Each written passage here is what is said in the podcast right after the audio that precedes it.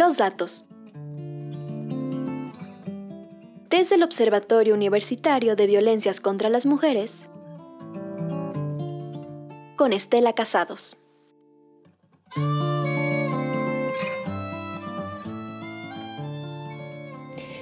Desde hace varios días circulan rumores, comentarios y declaraciones sobre la posible tercera alerta de violencia de género contra las mujeres del estado de Veracruz por desaparición. Pese a que el tema captura la atención de los medios de comunicación y la opinión pública desde hace cinco años, poco, por no decir nada, sabe la población sobre la solicitud que el 15 de mayo de 2019 interpusieron cuatro organizaciones de la sociedad civil. Entre ellas sobresale el colectivo feminista Cihuatlactoli, oriundo de Orizaba. La solicitud por desaparición de niñas, adolescentes y mujeres en el estado de Veracruz se sumaría a las dos alertas previas implementadas en la entidad, una por violencia feminicida y otra por agravio comparado declaradas en 2016 y 2017 respectivamente, pusieron en la mira nacional a Veracruz.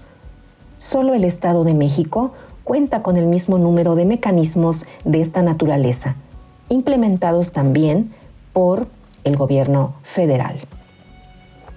La solicitud hecha por Ciguatlactoli ha tenido una estrella errática que ha permitido el lucimiento de la burocratización de la perspectiva de género.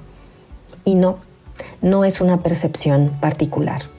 Los hechos señalan fechas, ires y venires que en absoluto tienen que ver con la escalada de desapariciones de mujeres en Veracruz. Veamos. Por diferentes vericuetos legales y la interpretación de instancias federales sobre lo que implica una alerta, la solicitud fue recibida en 2019 y aceptada hasta el 8 de junio de 2021, dos años perdidos. Mientras la autoridad deshojaba la margarita, 2021 destacó como el año en que Veracruz triplicó el número de desapariciones de mujeres. Eso no fue todo. Hasta el 31 de enero de 2022 se pudo integrar el grupo de trabajo que evaluaría la solicitud y fue hasta el 18 de octubre de 2023 que quedó listo el informe del grupo de trabajo conformado para atender la solicitud de alerta de violencia de género contra las mujeres por desaparición de niñas, adolescentes y mujeres en el estado de Veracruz. Han pasado tres meses y los rumores, comentarios y declaraciones sobre la tercera alerta continúan. ¿No le han hecho llegar el informe al gobierno veracruzano? ¿O no ha habido respuesta de la autoridad local? Hay temor a que se evidencie la misma falta de capacidad que mostraron los gobiernos del PRI, PAN y PRD, los cuales recibieron las dos primeras alertas y fueron incapaces de siquiera atender medianamente la emergencia. Parece que la tercera alerta está siendo vencida por la burocracia el desdén y la misoginia.